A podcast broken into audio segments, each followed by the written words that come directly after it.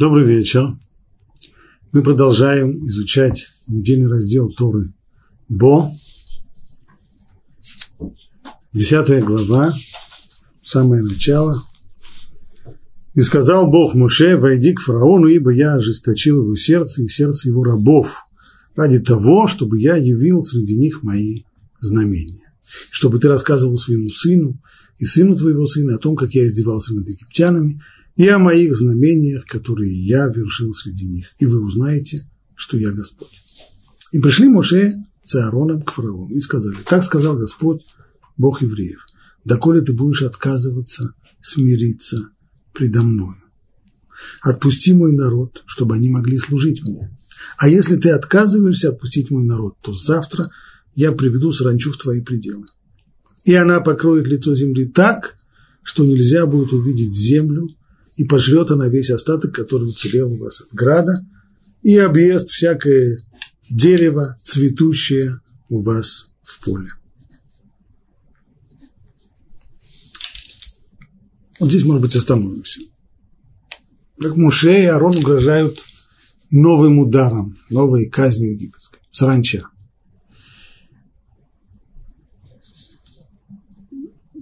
Вроде бы все просто.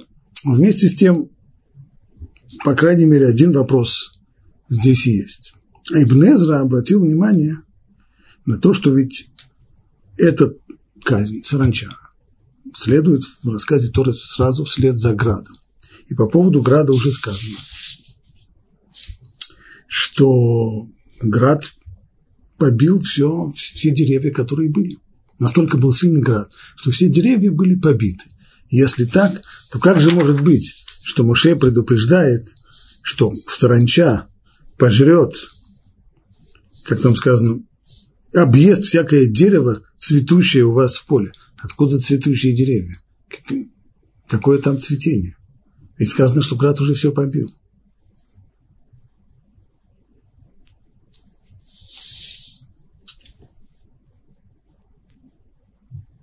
А Рамбан отвечая на этот вопрос, пишет так. Комментатор утверждает, что между, между казнью Градом и казнью Саранчой прошло длительное время.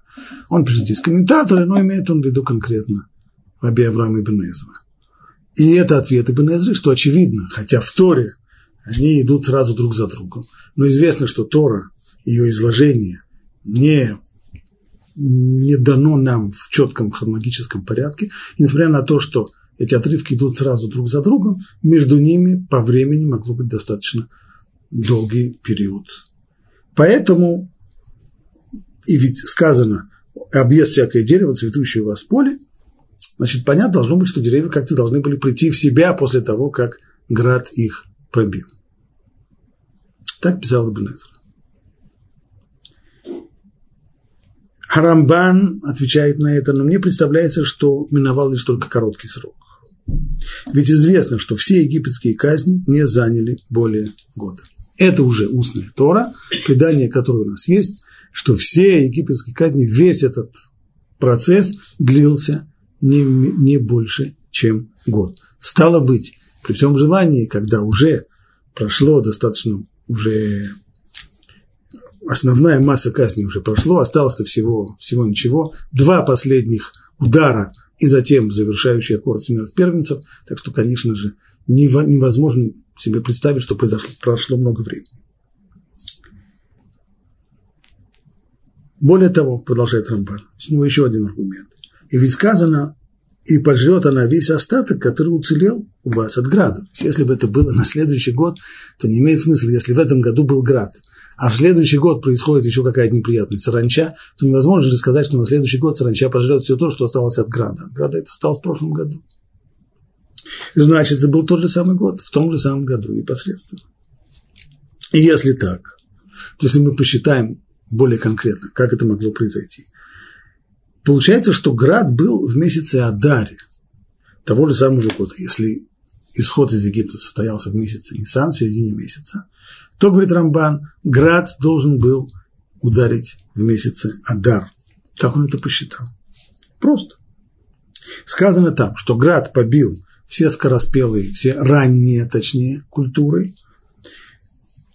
Как говорит там Тора, поскольку ячмень был уже на корню, а пшеница вырастает позже, и град ей не повредил. Так там написано, что ячмень и полба, ранние культуры, они были побиты градом, а пшеница нет. Почему? А пшеница, потому что она поздняя. Стало быть, если мы возьмем сельскохозяйственный календарь Ближнего Востока, к которому относится Египет, то очевидно совершенно, что пшеница, которую, урожай которой созревает и его снимают обычно около праздника Шивот, то есть это уже конец э, начало Сивана, конец Яра, начало Сивана, к этому времени пшеница уже созрела. Стало быть, если пшеница к тому времени, когда был град, она еще была маленькая, только не созрела, но она попросту еще не выросла, потому что если бы она не созрела, ее все равно бы побил, побил бы град. Но здесь она еще даже не выросла, поэтому град-то ее и не тронул. Стало быть, это могло быть в месяце Адар. Пишет Рамбан, в Адаре, если мы посчитали, что это могло быть в Адаре, когда с одной стороны ячмень уже был и полба уже была, это ранние культуры, и град побил, а пшеницы еще не было, или она была очень маленькая, значит, это Адар, а тогда что происходит с деревьями? Так вот, в Адаре они все еще не, распустились, ни виноградные лозы, не появились молодые листики на деревьях, но деревья-то сами есть. Поэтому сказано, и всякое дерево, полив, дерево полевое сломал, град поломал их, побил. То есть, что это значит, что он поломал? Ветки, сучья. А уже на следующий месяц в Нисане природа это делает свое, и происходит, начинается потепление, весна, происходит весна, начинается цветение, то есть появляются уже и почки, и листья, и бутоны, начинается цветение. Вот тогда же, значит, на следующий месяц в Нисане, когда выросла уже пшеница, выросла пшеница, то это то, что уцелело от града. И тогда же на деревьях появились бутоны. И об этом сказано дерево, которое цветет у вас в поле. Не эц ацумеах. Можно было бы, конечно, перевести э, эц ацумеах – дерево, растущее в поле. Но, судя по тому, как понимает это Рамбан, речь идет именно о дереве, которое цветет. У него есть цветы.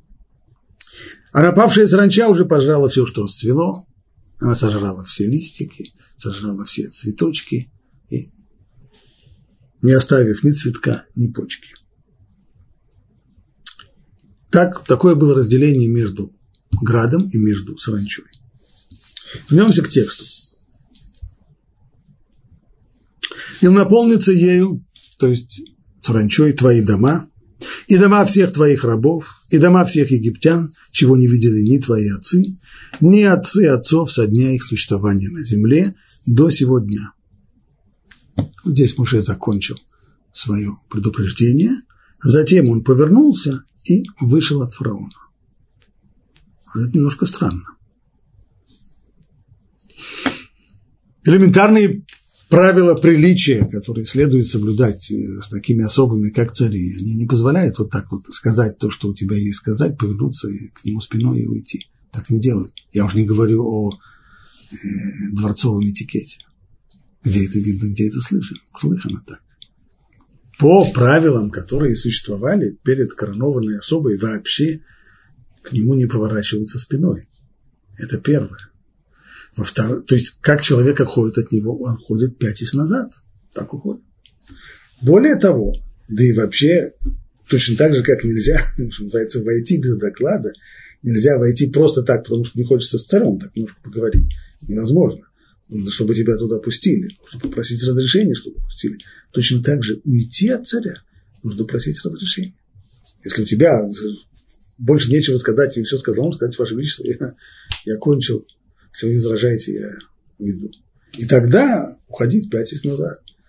Муж здесь повернулся, не спросил разрешения, не получив разрешения уйти, повернулся и ушел сам. А может быть, это потому, что Муше просто презирает фараона, не, не уважает его. А чего особенно уважать? Он такой. Он, конечно, царь, но, безусловно, достоин презрения как человек, как личность тоже не может быть, потому что было, было указание отдельное, Всевышний наказал Муше, чтобы, и это, текст это подчеркивает, в Раши написано, чтобы относились, чтобы относились к фараону с уважением, поскольку он коронованная особа. Неважно, кто он как человек, неважно здесь, как он личность, но должность, которую он занимает, она требует отношения к нему уважительного. Поэтому нужно было ему оказывать царские почести. Почему же Муше здесь до сих пор? Если он до сих пор действовал именно так, относясь к царю как к царю, соблюдая все необходимые почести и, и элементарную вежливость, вдруг здесь он изменяет свои линии поведения. Снова обратимся к Рамбану.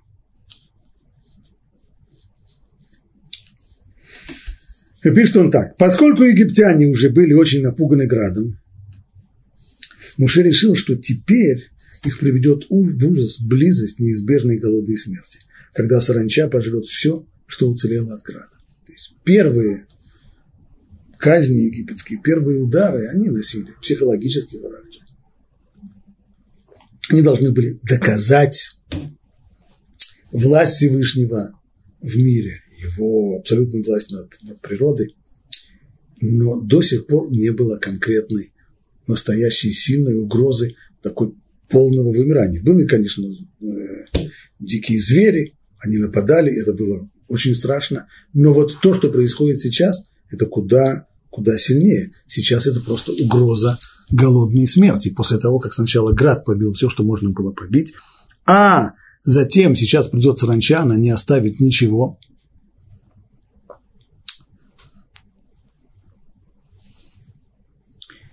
не оставит ничего, то понятно, что, скорее всего, будут, будут египтяне в ужасе. Словами снова Рамбана, Муше решил, что и теперь их приведет в ужас близость неизбежной голодной смерти, когда саранча пожрет все, что уцелело от града. И он вышел, не дожидаясь, пока не ответит ни да, ни нет. И не спрашивая разрешения у фараона. Он хотел предоставить им возможность посовещаться. И его замысел оказался верным. То есть после того, как сейчас он дал настолько сильнейший, настолько сильное предупреждение, настолько это, эта вещь уже страшная, то, скорее всего, Моше понял, что они могут сломаться. А если так, не будут же они совещаться прямо перед ним в его присутствии надо дать им возможность посовещаться. Поэтому, не спрашивая разрешения, он попросту вышел. Он хотел предоставить им возможность посовещаться, его замысел оказался верным, так как приближенные фараона сказали, если мы обратим внимание на следующий текст, что же происходит тут же. И сказали рабы фараона ему, да коли будет это для нас помехой, отпусти этих людей, и пусть они служат своему Богу. Разве ты еще не видишь, что Египет погибает? здесь вот приближенные фараона начинают на него давить.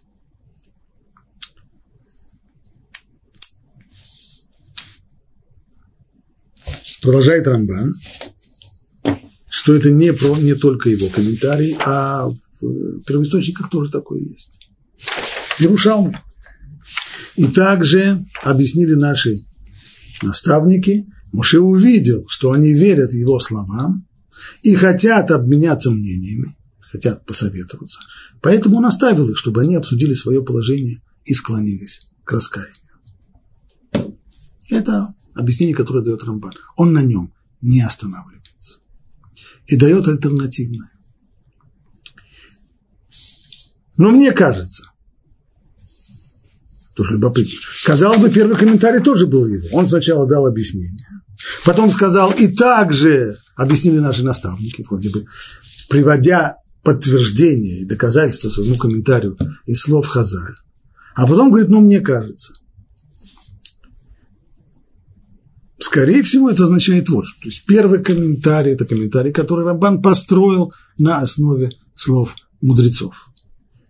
А вот теперь он высказывает и свое мнение, как бы ему казалось правильным прокомментировать вот это вот странное поведение Муше. Но мне кажется, что Муше поступал таким же образом каждый раз, когда приходил во дворец к фараону.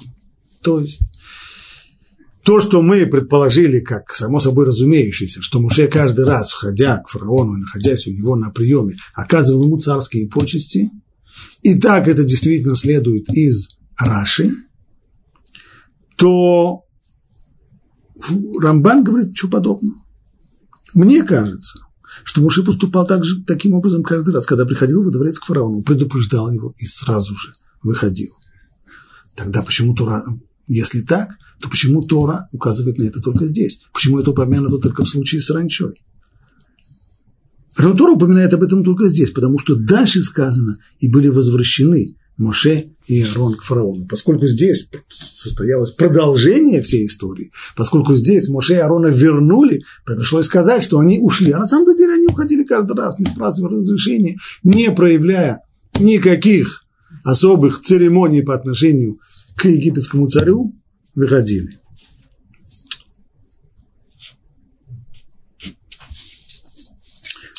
Вернемся к тексту еще раз.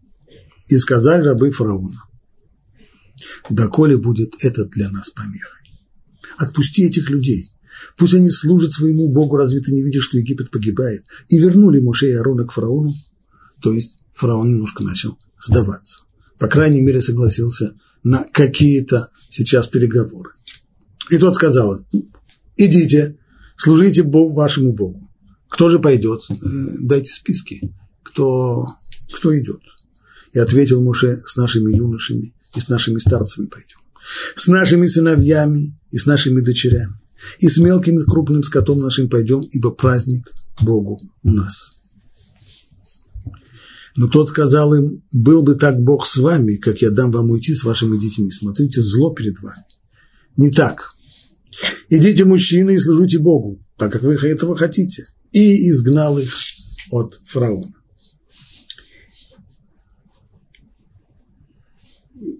как понять поведение фараона? Сначала он возвращает Муше и Аруна и начинает с ними переговоры. И только услышав от них, что они хотят все идти, он тут же взрывается, ничего подобного, и более того, выгоняет их теперь от фараона. Самое простое объяснение – это то, что на самом деле он не хотел возвращать их, он не хотел никаких, вообще никаких переговоров, о чем может быть речь, он сказал нет, значит нет но только потому, что его приближенные давят на него, для того, чтобы освободиться от давления своих приближенных, он и устроил. Ну хорошо, сейчас мы их вернем, посмотрим, что они скажут. А, ну вот видите, они хотят все уходить даже вместе, вместе с котом. Это не годится. И теперь он уже может спокойно, спокойным сердцем для того, чтобы как-то вернуть свою позицию, даже их выгнать, шли вон отсюда. Сами сами его слова фараона «Был бы так Бог с вами, как я дам вам уйти с вашими детьми». Не очень понятная фраза. А продолжение тоже непонятное. Смотрите, зло перед вами. Что он хочет сказать? Что он имеет здесь в виду? Раши прежде всего отсылает нас к арамейскому переводу Ункиуса пишет Раши, это следует понимать в соответствии с рамейским переводом Онкилуса. Ну а что написал Онкилус? Раши это не цитирует, сами можете посмотреть. Посмотрите. А Онкилус объяснил, перевел эту фразу так. Смотрите, зло, которое вы хотите сотворить, обратиться против вас. То есть вы явно здесь хитрите, вы говорите, что собираетесь идти служить Богу, а на самом деле вы собираетесь просто убежать. Поэтому-то вы и хотите пойти со всеми, со стариками и с, с младенцами, еще и со скотом. Но смотрите, это зло, ваши, ваши злоумышленные планы, они обернутся в конечном итоге против вас. Так следует понимать вот эти слова «зло перед вами». То есть, с одной стороны, он, он, он им сказал, фараон, его точными словами. Был бы Бог так с вами, как я дам вам уйти с вашими детьми. Забудьте об этом. Ни в коем случае этого не будет, я вам не дам уйти. А в дальнейшем сказал им, что, смотрите, вы здесь хитрите, в конечном итоге все этой хитрости, все то зло, которое вы намечаете, это обернется только против вас. То, что переводит Онкелос, это пшат. Хотя понятно, что буквальное значение этой фразы довольно далеко до этого пшата. Что называется, имеется в виду. Ведь э, в тексте это написано, смотрите, зло перед вами. Так сказано. Реу, Раа, Негет Пнейхем, зло перед вами. Поэтому Раши приводит здесь и Мидраш, который позволяет прочитать эту фразу, понимая ее буквально, слово в слово. Говорит Мидраш так. А еще я слышал Мидраш. Есть якобы звезда, имя которой Раа. Раа – это и есть зло. Так, Реу Раа Негет Пнейхем, то есть вы смотрите, навстречу вам поднимается звезда под названием Раа. Сказал им фараон так, я вижу в гороскопе, занимаясь немножко астрологией, так вот по звездам я вижу, что вот эта звезда поднимается вам навстречу над пустыней. А эта звезда совсем непростая, а это знак крови и убийства. Я же о вас забочусь, я же вам хочу только хорошего. А если вы все пойдете сейчас в пустыню, чего с вами хорошего не будет. Там, на самом деле, навстречу вам поднимается звезда, которая подвещает кровь, смерть, убийство. Вопрос, он э, врал или не врал? Это что, как к этому относиться? Что это было? Продолжает Раш. И действительно, когда сыны Израиля согрешили, уже находясь в пустыне, сделав золотого тельца, и Всевышний сообщил Муше, что он собирается их уничтожить, то Муше в своей молитве сказал так. Неужели же скажет теперь Египет, Берааоциям, во зло, то есть под этой самой звездой зла, он вывел их. Именно об этом говорил им фараон. Смотрите, зло перед вами. То есть в этом была молитва Моше Всевышнему. Если ты их сейчас, да, конечно, они провинились. Конечно же, они достойны наказания. Но если сейчас ты их уничтожишь за то, что они сделали золотого тельца, то египтяне скажут, ага, мы же говорили, вот, пожалуйста, мы их предупреждали, что их ждет гибель в пустыне. Вот они и погибли. Значит, мы правильно сказали. Другими словами, будет хинуль. Ашем об этом Моше и просит Всевышнего. Пусть не будет осквернения имени Бога, пусть не, не, пусть не, не будет хилуля Ашем, поэтому не уничтожай их. И тут же, сразу же, в следующем стихе написано, и отказался Бог от зла. Всевышний не уничтожил их. Продолжает Раши дальше. И заменил кровь, о которой говорил фараон, кровью обрезания, которую сделал сынам Израиля Иешуа бин Нун. И об этом сказано, когда Иешуа Нун сделал им обрезание. Все те поколения, которые родились в пустыне, они, родившиеся, не делали в пустыне обрезание, поскольку условия пребывания в пустыне не позволяли это делать. Поэтому, когда пришли уже в Израиль, через 40 лет, после 40 лет пребывания в пустыне, и нужно было принести пасхальную жертву, а по поводу пасхальной жертвы есть закон «Коля рейли лою хальбо», ни один необрезанный не имеет права есть мясо пасхальной жертвы, то пришлось сначала сделать обрезание всем тем, кто были не обрезаны в пустыне, и только после этого приступать к принесению пасхальной жертвы. И вот тогда, после того, как этот обряд обрезания был совершен, Иушуа бен Нун обращается к народу и говорит, «Сегодня я снял с вас позор египтян». Первый взгляд, какой позор египтян. То, что еврею быть необрезанным, это позор. Но причем здесь египтяне? Позор в том, что евреи, которые родились в пустыне, были не обрезаны. Конечно, это позорно, конечно, это не, очень, очень, очень и очень неприятно. Но почему здесь египтяне? Теперь мы понимаем эту фразу иначе. Сегодня я снял вас с вас позор египтян, которые говорили вам, мы видим кровь на вас в пустыне. И вот теперь, сейчас, когда это кровь, то есть позор здесь не в том, что были не а позор здесь в том, что египтяне предупреждали, смотрите, вы идете в пустыню, там вас ждет кровавая баня, там вы погибнете, там навстречу вам восходит такая звезда, которая предвещает гибель. Вот теперь эти, все это снято, ибо Всевышний пере, заменил ту самую кровь гибели, заменил кровью э, обрезания. И когда читаешь эти строчки, перестаешь вообще понимать, что происходит. Вроде как то, что вот есть эта звезда, эта кровь, это некоторая такая вот объективная необходимость, ну, что с ней можно делать? Делать-то с ней вроде как и нечего. Все, что остается Всевышнему, это только вот заменить. От крови ты не убежишь никуда, ну, по крайней мере, заменить хотя бы, если не кровь, пусть будет не кровь, э, не кровь гибель, но, по крайней мере, хотя бы кровь обрезания. А иначе никак невозможно. А Всевышний не мог просто вообще взять это и отменить. То есть даже если, да, действительно есть какая-то звезда, не будем входить сейчас в вопрос по поводу астрологии, астрология, действительно ли астрологи могут предвидеть будущее или нет, или это все. Ну, предположим, что действительно так есть. Да, действительно была такая звезда, которая предвещала кровь, которая предвещала гибель. Ну, так э, отменил бы Всевышний все и, и дело с концом. Нужно было сделать так, чтобы перевести эту кровь, и чтобы кровь-то она останется, но чтобы вместо крови гибели будет теперь кровь обрезания. Как это все понять?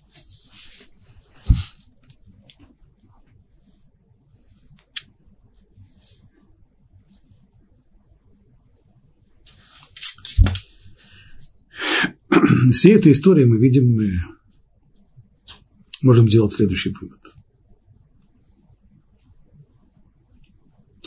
Мир управляется Всевышним не на основе сиюминутных каких-то соображений. Как говорили наши мудрецы, «Олам каминаго ноек».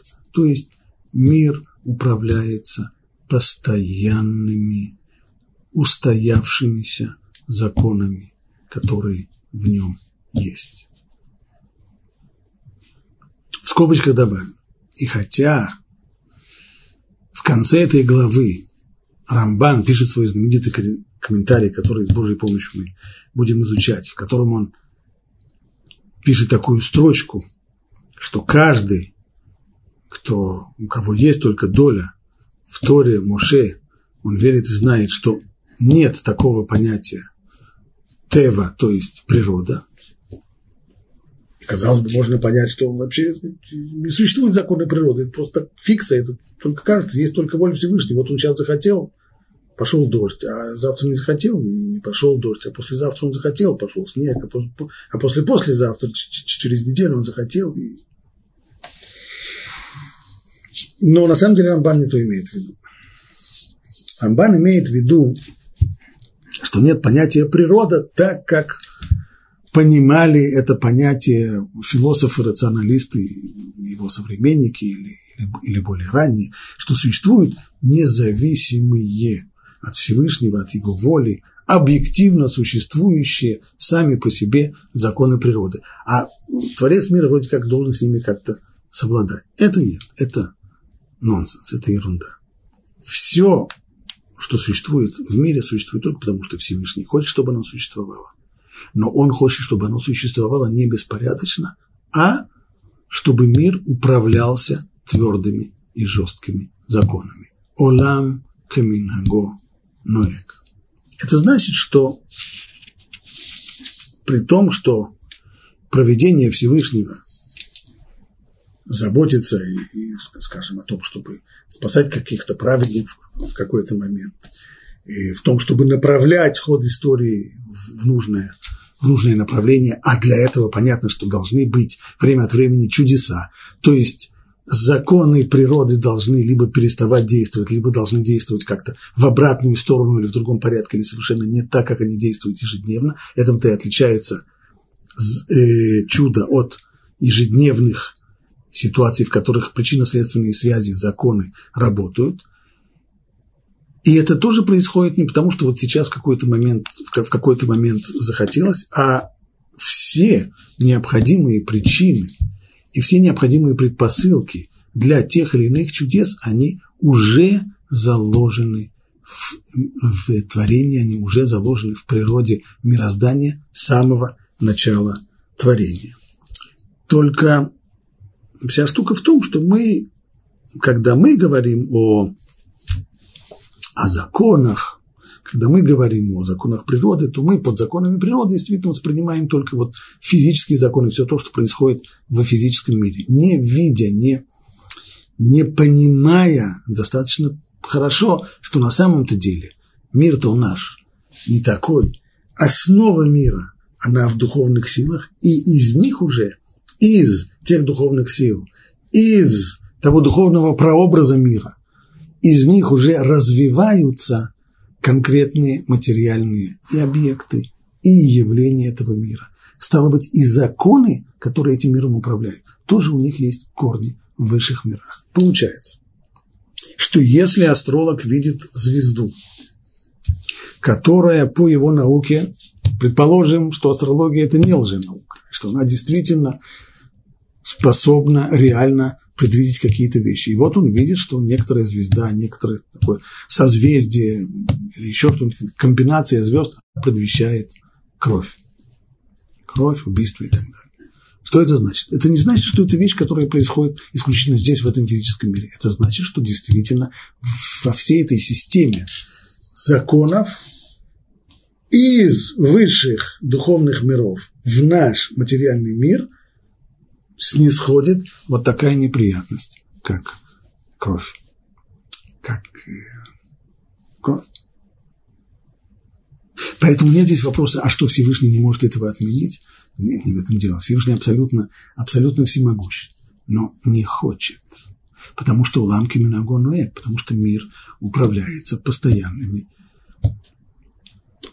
постоянными законами природы. И в рамках этих законов сейчас создала ситуация, которая действительно опасна для еврейского народа, когда он, выходя в пустыню, сталкивается там вот с этой звездой или каким-то нибудь другим способом, приходящим в этот мир э, мором, уничтожением, кровью и так далее. Поэтому теперь то, что Всевышний делает, он заменяет ту самую кровь. То есть ведь когда какое-то явление развивается из высших миров, спускается в нижний, то все зависит от того, каким образом происходит вот этот вот самый спуск, эта реализация. И если чуть-чуть изменить форму реализации, то тогда та же самая кровь, она будет кровью, но только она выйдет тогда как кровь обрезания. Это то, что Всевышний делает. Чтобы было более понятно, как это происходит, пример, который приведем, он вот как уже мы прибегали к, к этому примеру.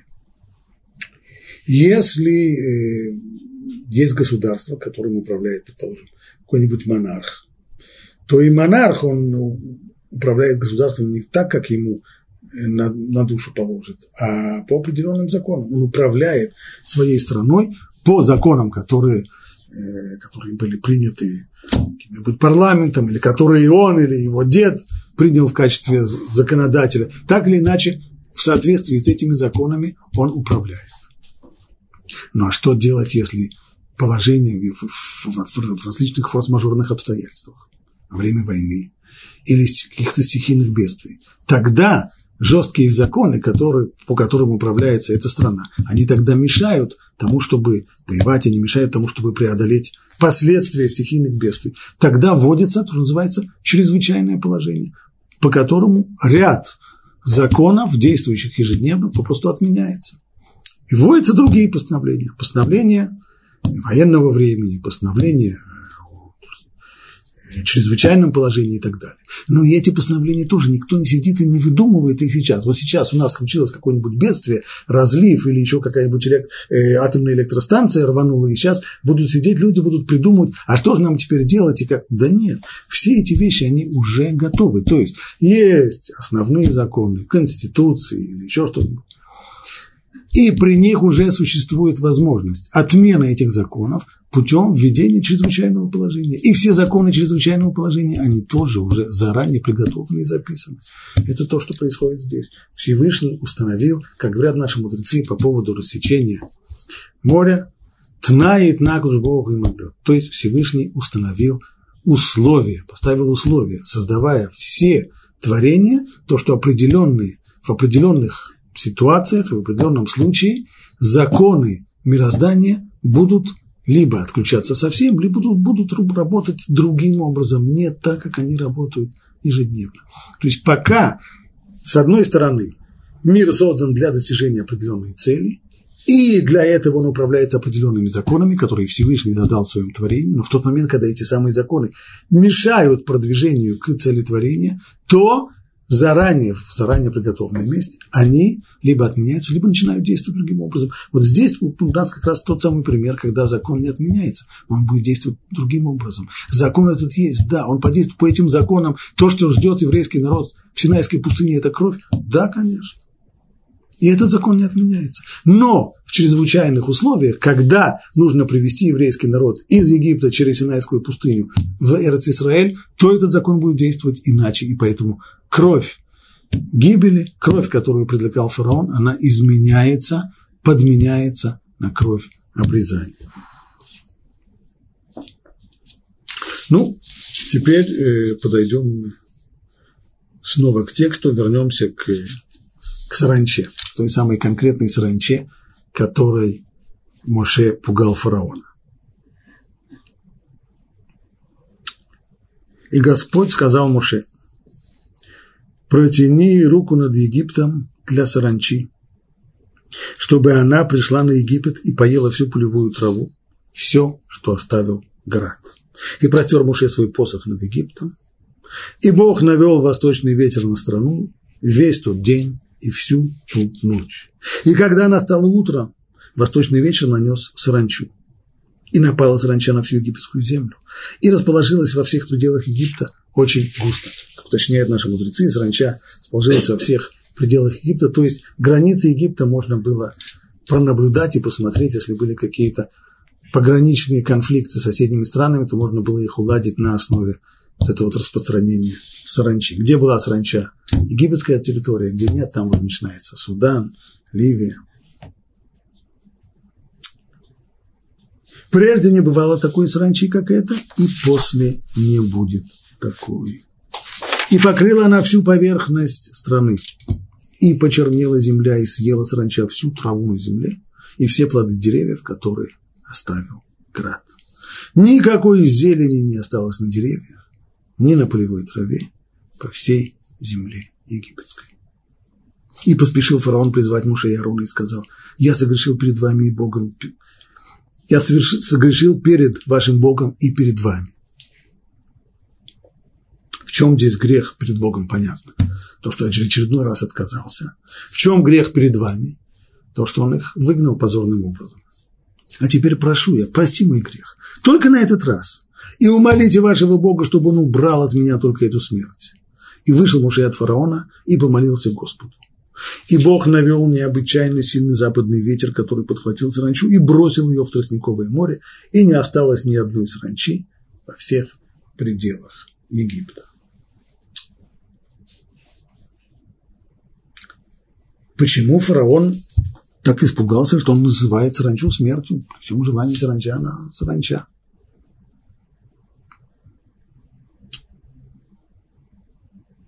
Может быть, Рабейну Бахи говорит, а может быть, действительно была такая саранча, от которой люди погибали, не исключено. Но, скорее всего, дело не в этом. Скорее всего, говорит Рабейну Бахи, что поскольку перед этим был град, а саранча сейчас поела все то, что град не добил, то это означает верную смерть. Не сразу, но это просто, это просто голодная смерть. Именно поэтому фараон называет это «убери от меня», как он говорит, умолите вашего Бога, чтобы он убрал от меня только эту смерть. При всем при этом остается еще небольшой неудовлетворенность всеми этими объяснениями, потому что смерть-то, конечно, голодная ожидает население страны, да, но вряд ли фараон почувствует это как смерть. У него-то его запасы, его закрома царские наверняка позволят ему пережить не один голодный год. Ну, может быть, он так чувствует положение своего народа, что это для них это страх голодной смерти. Есть еще одно объяснение, уже больше, больше курьезное, больше в шутку, чем всерьез. Объяснение основано на том, что по донесениям, которые получил фараон, эта саранча, она сожрала, каждый день она ела все, что можно было съесть, но по субботам саранча не, не ела, она останавливалась. Тогда фараон сказал, ну, это уже до сих пор были казни, казни как казни, а эта казнь, она еще религиозная, это конец света, это уже, это уже смерть.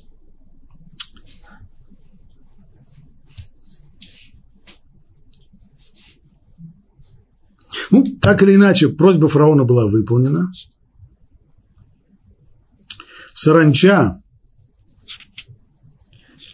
ушла, естественно, ее не оставили, она не сдохла на месте, потому что если бы она сдохла на месте, то ей можно было бы питаться. И жители тех мест, они употребляют саранчу в, в пищу. Поэтому их все унесло и вся, всю саранчу потопило в Тростниковом море. Но Бог снова ожесточил сердце фараона, и тот не отпустил сынов Израиля.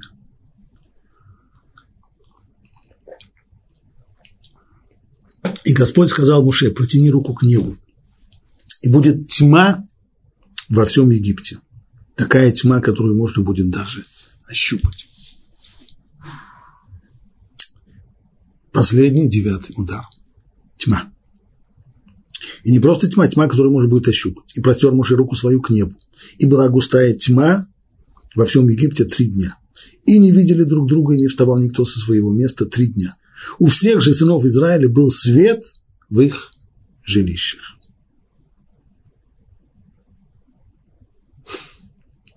Почему тьма, спрашивает, спрашивает Раши. Не раз и не два Раши в своем комментарии пытается выяснить, почему именно эти, а не другие удары Всевышний посылает на Египет. В чем, в чем рационал?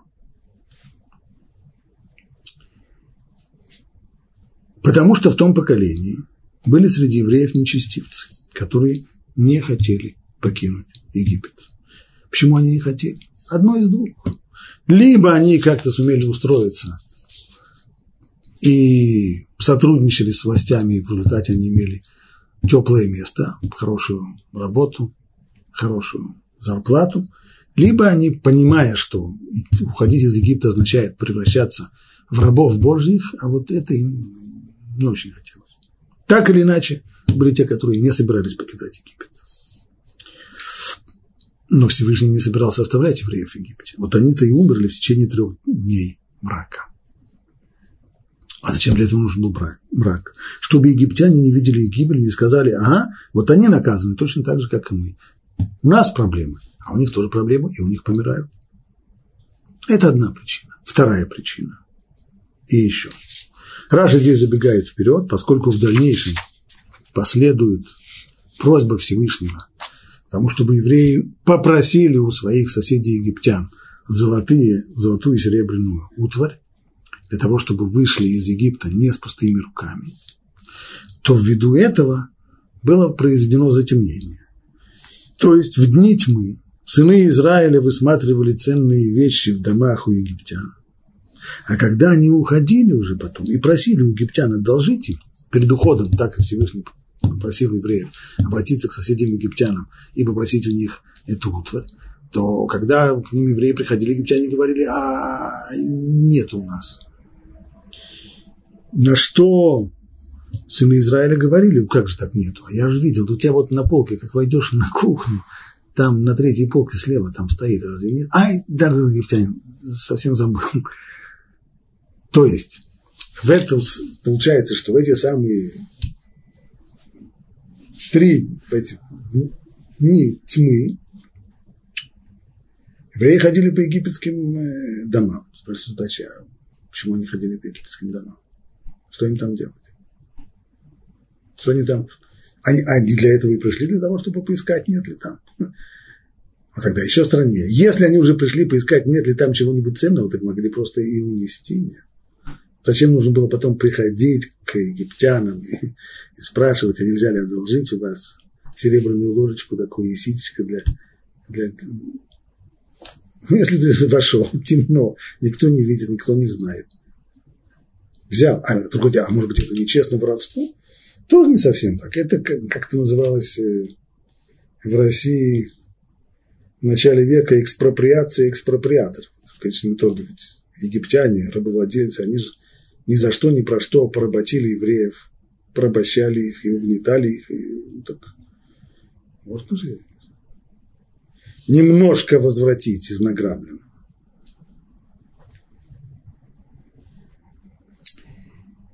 Но если евреи потом пришли к египтянам для того, чтобы попросить у них и одолжить, значит, они ничего не взяли.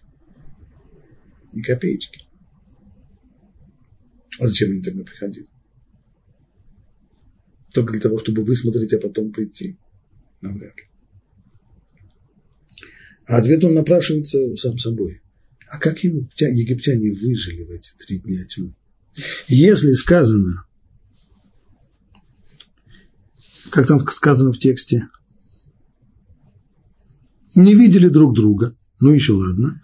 И не вставал никто со своего места три дня. А если египтянину попить хотелось, а у него на том месте, где он сидел, как раз почему-то не было графина с водой, то что он делал тогда? Он помирал от жажды? Это нигде не написано. Единственный вывод, значит, его кто, кто-то мог поить. А кто его мог напоить? Ведь они же друг друга не видели, и если друг друга не видели, то в этой самой тьме, которая пригвоздила их к месту, тогда же и стакана с водой бы не, не увидели. Конечно.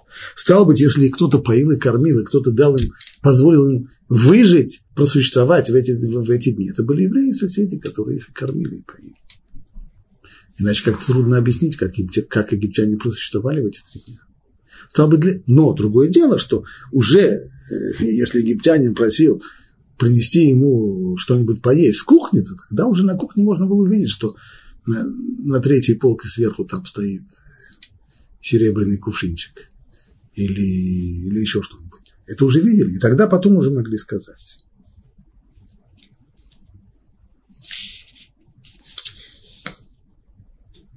Что это была за тьма такая? Рамбан здесь э, более пространно это объясняет. Ведь не только не видели друг друга, но и не вставал никто со своего места. Ведь эти, может быть, перед тем, как э, слова Рамбана, нужен еще один вопрос. Если, если современному ребенку рассказать, что была тьма такая, три дня была тьма, никто не мог не видеть, то ребенок, естественно, спросит самый простой, элементарный, простой вопрос, а почему свет не включили? Если есть тьма, то можно же свет не включить. Ну, можно ему сказать, знаешь, в те времена электричества не было, лампочек не было. Это хорошо. Ребенка это вполне ответ его устроит. Но свечки-то были. Тьма у вас? Темно. Ну, зажги свечку. При помощи свечки можно дойти до, до, до кухни и самому тогда найти себе графин с водой, не прибегая к к услугам евреев. Пишет Рамбан, эта тьма не была всего лишь отсутствием солнечного света, как бывает ночью, когда заходит солнце. Тьма, знакомая нам, просто отсутствие света. Солнце село за горой, ну вот и стало темно, вот и не видим, или плохо видим. Но на Египет пала непроглядная тьма, то есть очень плотный туман, опустившийся с небес. И этот туман гасил просто любую свечку. Можно было зажечь свечку, конечно, можно, но она тут же бы погасла, потому что этот туман, вот эта вот тьма, которую можно было пощупать, невероятной вот такой силы и плотности тумана, просто гасил каждую печку, ну, каждую свечку. Как это случается в глубоких подземельях, где невозможно зажечь свечу или развести огонь. Потому-то они и не видели друг друга, и не вставал никто со своего места, ведь иначе они бы попросту воспользовались бы свечами.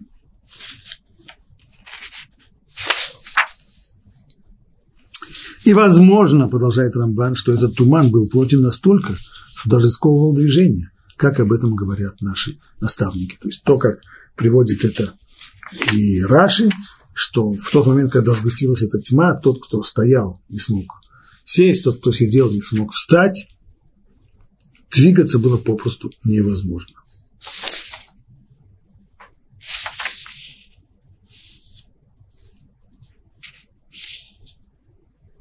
И призвал фараон Муше и сказал, ступайте, служите Богу, только ваш мелкий и крупный скот останется, а ваши дети тоже могут пойти с вами.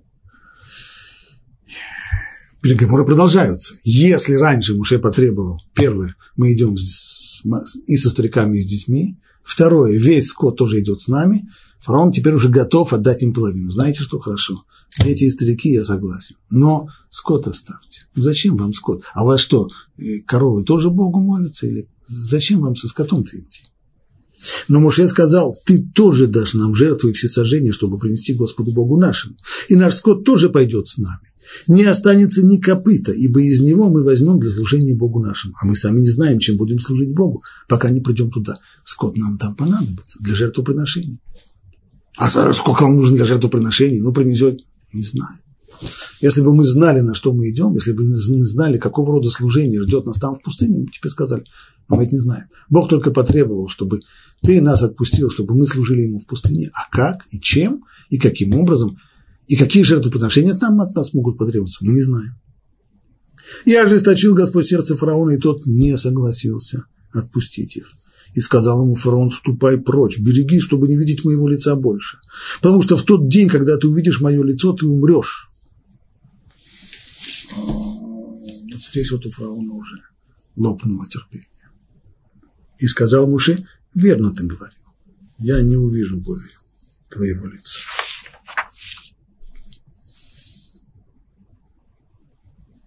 И сказал Бог Муше, еще одну казнь я наведу на фараона и на Египет, а после этого он вас отпустит отсюда. Когда он ему это сказал? Фараон выгоняет Муше и говорит, ступай прочь. Не просто ступай прочь, а еще и угрожает, что ты придешь еще раз сюда, не сносить тебе голову. Дальше Бог говорит Муше, еще одну казнь я наведу на фараона Египет, а после этого он от вас отпустит отсюда. То есть еще недолго ждать. Когда же он от, будет отпускать вас, то совершенно изгонит вас отсюда. Не только что отпустит, а еще и даже выгонит. Скажи, пожалуйста, народу, пусть каждый мужчина одолжит у своего соседа, и каждая женщина у своей знакомой египтянки серебряные и золотые вещи. И Бог внушил египтянам приязнь к народу Израиля. И этот человек Муше тоже был весьма велик в Египте в глазах рабов фараона и в глазах народа. Когда же это ему было сказано? Стало быть, прямо в тот самый момент, когда сейчас фараон, сидя на своем троне, угрожает ему, пошел вон отсюда, и угрожает ему, что если ты еще раз придешь, то берегись. В этот самый момент Всевышний говорит Моше, пусть угрожает все, уже все кончилось, надо собирать вещи, давайте быстренько собираться. А что особенно собирать? Рабы, что им собирать? Не-не-не, никак нельзя. Пожалуйста, скажи, пожалуйста, народу, пусть каждый мужчина одолжит у своего соседа, каждая женщина у своей знакомой египтянки серебряные и золотые вещи. Скажи, пожалуйста. Почему пожалуйста? Говорит Равир. Слово вот это вот «пожалуйста» что оно означает? Когда мы, к кому мы обращаемся со словом «пожалуйста»? Всевышний обращается здесь. Это когда мы понимаем, что наша просьба по отношению к этому человеку встретит как, определенное нежелание с его стороны. Поэтому мы на него стараемся надавить, ублажить его. Пожалуйста, сделай это. Значит, евреям не хотелось брать египетских вещей. Сыны Израиля только что представили самые убедительные доказательства своего подлинного морального совершенства. В течение трех дней его потеснители, ослепленные тьмой и пригвожденные ею к месту, полностью были в их власти. В это же время можно было не только серебряную ложечку украсть, можно было просто взять что-нибудь тяжелое и стукнуть этого египтянина по голове. Они же когда-то над нами измывались. Они же нас гнали на работу. Они же нас порабощали. Они же на... В течение этого времени все имущество египтян оставалось без надзора в их домах. Но ни один еврей не воспользовался этой возможностью, чтобы отомстить им. Ни один еврей не тронул ни египтянина, ни его добра. Не только что по голове никого не стукнули, но и ничего не взяли. Именно в этот момент, когда способность видеть вернулась к египтянам, кончилась тьма, они снова обрели зрение. И, конечно, первым делом побежали смотреть свои вещи, не украли ли у них жиды. И выяснилось, не украли. Они обнаружили свое имущество в полной сохранности, там, где они его оставили. А ведь евреи, они знали, что ходили по, по, по их домам, кормили их, поили. Они вынуждены были признать величие еврейского народа. Вот они, оказывается, какие жиды. Сознание этого, в конце концов, превозмогло ту антипатию, которую египтяне исполняли, испытывали по отношению к евреям. Вспомним только начало книги Шмот. «Ваякуцу мипнейбнейса» – жизнь им опостылил. То есть настолько было противно видеть еврея, встретив его где-нибудь на набережной Нила, что просто хоть жизнь не мила после этого. Сейчас все меняется моральное величие его народа придало Муше в глазах египтян больше значимости, чем все совершенные им чудеса. И не только это.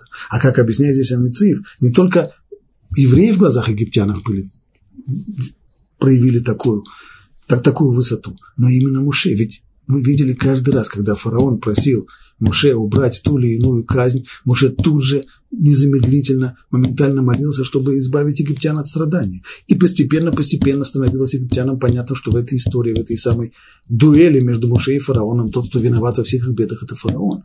Он артачится, он упрямствует, и совершенно зря упрямствует. Муше наоборот.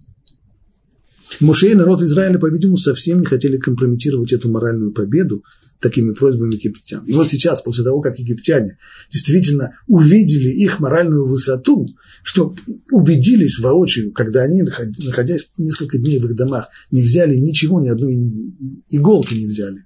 Теперь после этого прийти и сказать им, э, да, я совсем забыл, а не могли бы вы мне одолжить э, вашу там вот, серебряную ложечку на полке там это же, это же разом потерять все. Поэтому Всевышний просит, пожалуйста. Однако воля Бога составляла в том, чтобы, чтобы его народ не должен покинуть страну с пустыми руками. Ну а почему это так важно? Почему так важно, чтобы еврейский народ не покинул страну Нила с пустыми руками?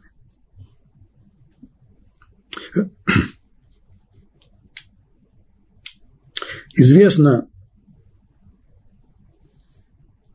объяснение мудрецов, и Раши его приводит, что Всевышний сказал, если выйдут с пустыми руками, то будет нехорошо.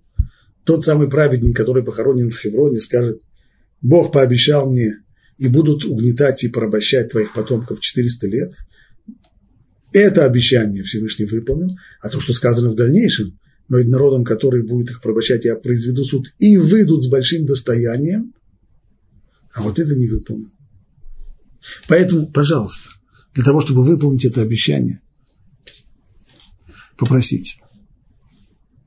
Получается так, что нужно было вроде Всевышнему выполнить это обещание только потому, что скажет тот самый праведник Авраам, у Авраама будут здесь какие-то претензии, что Всевышний половину обещания исполнил а вторую половину не, не исполнил. А если бы не Авраам, то действительно не надо было бы исполнять обещания. А Магид из Дубна объяснил это при помощи притчи. Притча о том, как деревенский парень пошел в подмастерье какому-то мастеру и несколько лет у него и э, учился, помогал ему в работе, учился. Ну и через несколько лет он сказал, он все, он хочет возвращаться снова домой в деревню и просит расчеты, просит, чтобы кто-то ему, кто ему заплатил.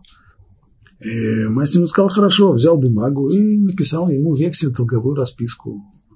Пожалуйста. Тот ее посмотрел. Деревня, деревенщина.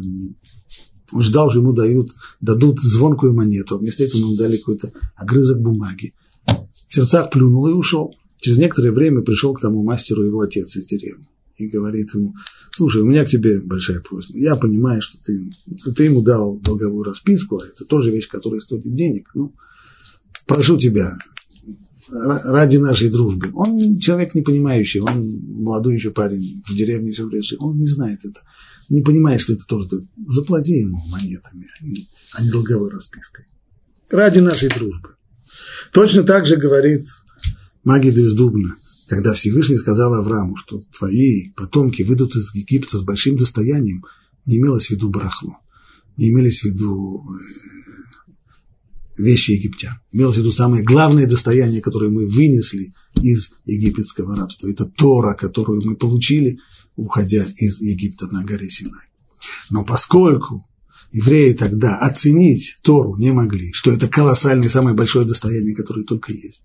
И они, подобно тому деревенскому парню, после того, как они десятки лет работали в поте и крови, не разгибая спины, работали на египтян, им, естественно, могло захотеться какого-то возмещения такого реального, конкретного, такое, что можно пощупать. Поэтому Всевышний и сказал, что, чтобы не сказал тот самый Авраам, тот самый праведник, которому я пообещал, пусть что, что выйдут твои потомки с большим достоянием, поэтому прошу вас, очень прошу, сходите к египтянам, попросите у них э, золото, серебро, утварь всякую, такие вещи. Чтобы было впечатление и у самых простых людей, которые еще не понимают, что такое Тора, какое великое это достояние, что они все-таки вышли не с пустыми руками.